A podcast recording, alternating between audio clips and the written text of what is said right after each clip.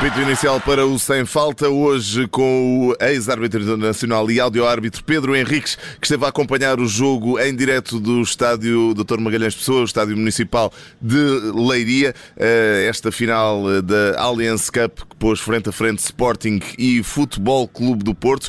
Olhamos, eh, como é hábito, para a equipa de arbitragem liderada por João Pinheiro, sendo que no VAR eh, esteve Tiago Martins auxiliado por Fábio Melo.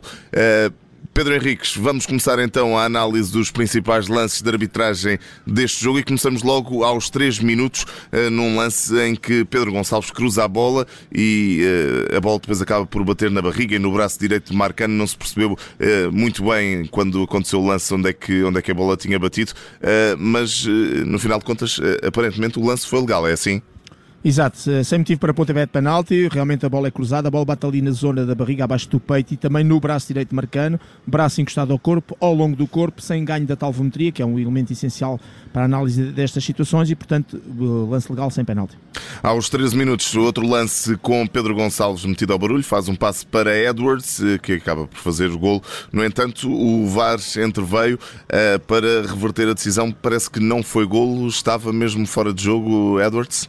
Exatamente, temos a tecnologia e é para isso que serve. No momento do passe de Pedro Gonçalves para Edwards, o Edwards está adiantado 41 centímetros, razão pela qual o árbitro assistente uh, não viu isto, obviamente, no jogo a decorrer e depois o VAR fez exatamente a sua correção e reversão, por isso, gol bem no lado ao Sporting, fora do jogo de Edwards por 41 centímetros.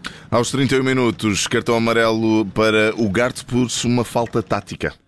Exatamente, é a situação típica em que o Galeno uh, ia a galgar metros e o Garta apenas uh, com o seu pé direito toca e derruba, ou neste caso rasteira, o seu adversário, cortando aqui qualquer hipótese de saída em ataque rápido, cartão amarelo bem mostrado.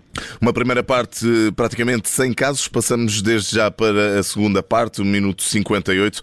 A bola bate no peito de Gonçalo Inácio, foi assim, foi dentro da área, era motivo para penalti ou não? Não, realmente houve ali um esboço, até foi o banco do Futebol do Porto que mais reclamou, mais do que o próprio Galeno, mas realmente quando a bola é cruzada pelo Galeno, a bola não toca nas mãos nem nos braços de Gonçalo Inácio, vai ao peito e por isso lance legal sem penalti. Aos 63 minutos houve aqui amarelos uh, para Pep e também para Paulinho, aqui um destes amarelos depois acabou por ser uh, muito relevante no desenrolar da partida.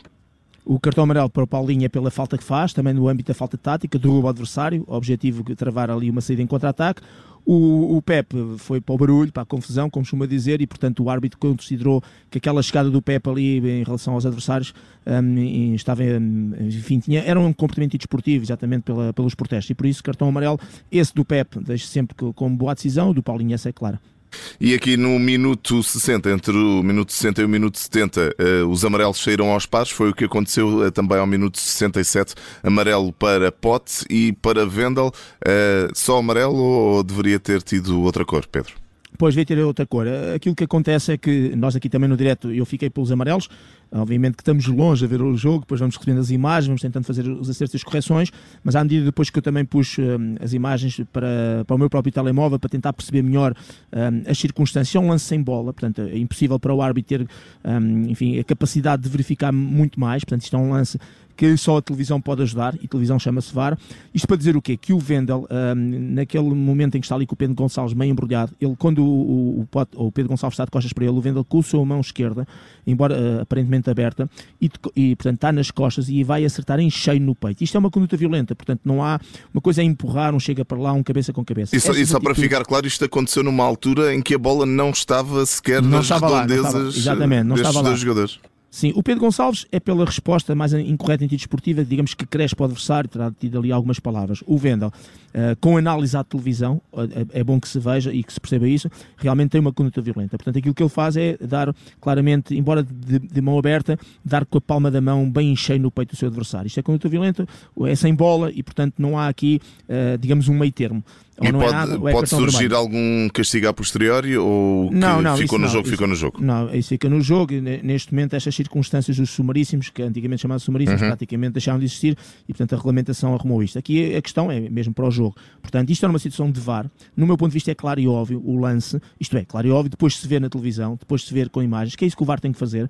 E, meu, na minha perspectiva, o VAR tinha que chamar o, o árbitro para ir ao monitor e para ele próprio fazer a interpretação. Para mim, conduta violenta, cartão vermelho, ficou por mostrar ao Vendel. Aos 72 minutos houve mais um amarelo e este já tínhamos adiantado há instantes que tinha sido decisivo. Foi o segundo para Paulinho.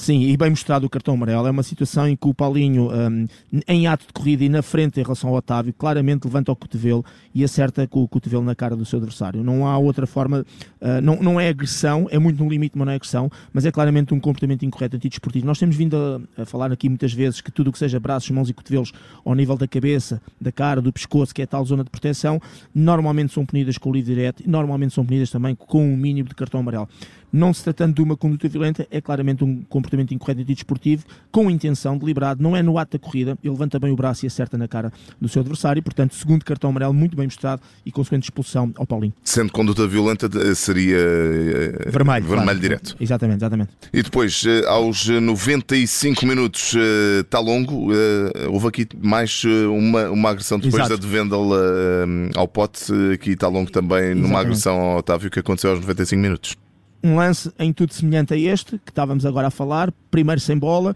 dois jogadores que o Otávio vai a correr vai na frente, o Talongo está na marcação e o Talongo também acerta com a mão no peito do seu adversário, eh, lateralmente e sobretudo dá-lhe uma joelhada. Portanto, eh, portanto, digamos, dá ali dois toques e isto não é comportamento antidesportivo incorreto, isto entra nas condutas violentas, se quisermos até podemos considerar na parte da questão, mas é sobretudo a questão da conduta violenta, é muito mesmo uso excessivo de força, mas sem bola e portanto aqui nem sequer se está a tratar de uma situação em que dois jogadores estão a disputar a bola e portanto este tipo de comportamento, este tipo de gestos não podem ser aceitos e também seria lance de televisão, porque para o árbitro é completamente impossível, que repito, é um lance sem bola. Este lance aconteceu aos 95 minutos, Otávio ficou estendido no chão praticamente até ao final do jogo e aos 96 minutos uh, saíram mais dois cartões amarelos, um para cada equipa, eh, para dois Gonçalos, para o Gonçalo Inácio e também para o Gonçalo Esteves, depois ali de, de um sururu que se gerou à volta do, Foi desse do lance, Otávio. Exatamente, exatamente. É, portanto, é na sequência desse lance, portanto, é nessa, nesta sequência, por isso é que o Otávio ficou no chão, porque assim ficou queixoso e depois gerou-se esta confusão. E nestes lances, normalmente, aqueles jogadores que chegam primeiro, que experienciam e que levam muitas vezes ao juntamento, são aqueles que são penalizados. Há a chance que nós temos aqui mesmo com televisão era tanta gente no barulho que vou sempre dar como boa a decisão do árbitro, pelo menos penalizar um jogador de cada equipa que mais se evidenciou no lance. Pedro Henriques, eh, chegou então à altura, eh, já estão vistos os principais lances deste Sporting 0 Futebol Clube do Porto 2. Eh, fazer também aqui o resumo, por assim dizer, e dar uma pontuação à equipa de arbitragem liderada pelo árbitro que logo no início tinhas dito que te parecia uma escolha acertada para Exato. estar à frente deste Sporting Futebol Clube do Porto. Uh, qual é a nota para a equipa do árbitro João Pinheiro? Vou ter que dar nota 4. Repara que são dois lances em que o VAR tinha mesmo que ajudar. São dois lances uh, importantes e relevantes no jogo. É certo que aquilo que dependeu do árbitro mais diretamente, o segundo amarelo, o primeiro o segundo amarelo Paulinho, que é uma decisão muito importante para o jogo, como nós sabemos, depois o jogo ficou diferente. O árbitro teve bem nestas situações, sem bola. A ajuda do VAR era essencial e, no meu ponto de vista, ficou aqui exatamente a ajuda por fazer e, portanto, os tais dois cartões vermelhos que, para mim, uh, depois de ver as imagens, são inequívocos. Para venda aos 67, para estar longo ao minuto 95. Daí a nota 4. Pedro Henriques, também conhecedores das leis do jogo, não só dentro, mas uh, também fora das quatro linhas, uh, aconteceu algo que acabou por manchar também esta partida com tochas a serem arremessadas para perto do, do relevado. O Sporting poderá ser penalizado por causa deste comportamento dos adeptos? Sim, o comportamento dos adeptos penaliza sempre as equipas, até quando é facilmente identificado em relação às suas claques. Normalmente multas financeiras. O que sabemos é que houve uma alteração na lei, quase lei civil, uhum. chamamos-lhe assim, que vai haver criminalização, acho que é o termo correto, de, destes atos. Este, esta criminalização terá que ser sempre feita individual para quem eventualmente seja apanhado com os artefatos ou seja lançados. Não sei se neste momento a lei já está em vigor, que eu recordo-me que quando se, se, falou nisto, no fim de semana a seguir ainda não estava. Uh, neste momento aqui não tenho esses dados, não sei se já está, uh, se já é criminalização ou não. Uh, de qualquer maneira, hoje, com câmaras de vigilância no, nos estádios e com todo o policiamento, quando isto realmente tornar-se lei, um, obviamente que as pessoas individualmente vão ser penalizadas. São duas coisas distintas, a penalização individual digamos que é quase da lei, e isso há de ser feito quando realmente esta lei passar a, a ser execuível, e depois há a questão dos adeptos, que eh, perdão, dos clubes, que normalmente são muito penalizados em termos financeiros, com multas bastante elevadas um, em termos financeiros, quando este tipo de comportamento acontece. Equipa de arbitragem liderada por João Pinheiro neste Sporting 0 Futebol Clube do Porto 2. Recordo a nota do Pedro Henriques para a equipa de arbitragem, nota 4 e, sobretudo, devido à falta de intervenção do vídeo-árbitro. Está feita a análise pelo Pedro Henriques, que hoje esteve in loco no estádio Doutor Magalhães Pessoa, o estádio municipal de Leiria. Contámos mais uma vez, par e passo, ao longo dos 90 minutos, com a análise ao instante dos principais lances de arbitragem, que ficam também aqui todos compilados neste Sem Falta. Pedro, até breve, um abraço. Até breve, obrigado.